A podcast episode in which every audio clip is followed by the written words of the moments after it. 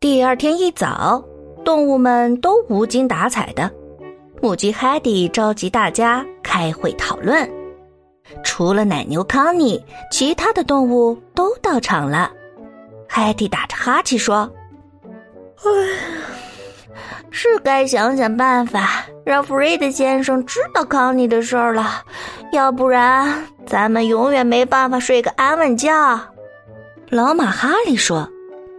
帕奇，你来搞定吧。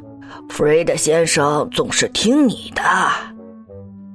这天晚上，弗瑞德拿着干草叉来到草地上站岗，他嘀咕着：“没有人能从我这儿偷走牛奶。”慢慢的，小心翼翼的，弗瑞德开始数奶牛：一、二。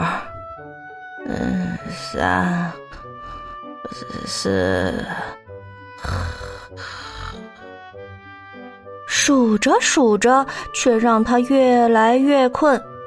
还没数到五呢，弗瑞达就睡着了。不过帕奇可不想让弗瑞达一直这么睡下去，他汪汪的叫了起来：“哎，什什么？在哪儿呢？”弗瑞德一下子就醒了，帕奇继续叫着，边叫边往山上跑去。弗瑞德睡眼朦胧，呃，帕奇，你要我跟你去哪儿啊？你抓住偷奶贼了？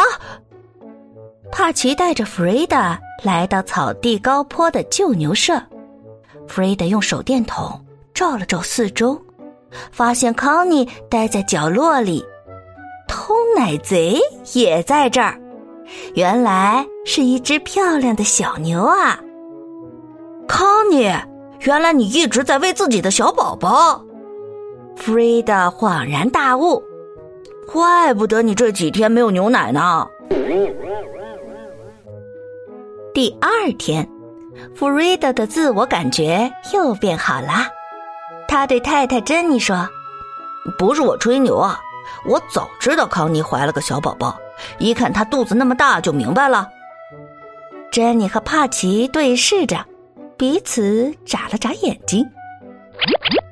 哈利、海蒂、波利、莎莉，还有其他的动物们都开心的笑了。这下子，大家是不是又能睡个好觉啦？也许吧。好啦，今天的故事讲完了，还有几个跟故事有关的小问题。我留在了评论区里，有兴趣的话赶紧去看看吧。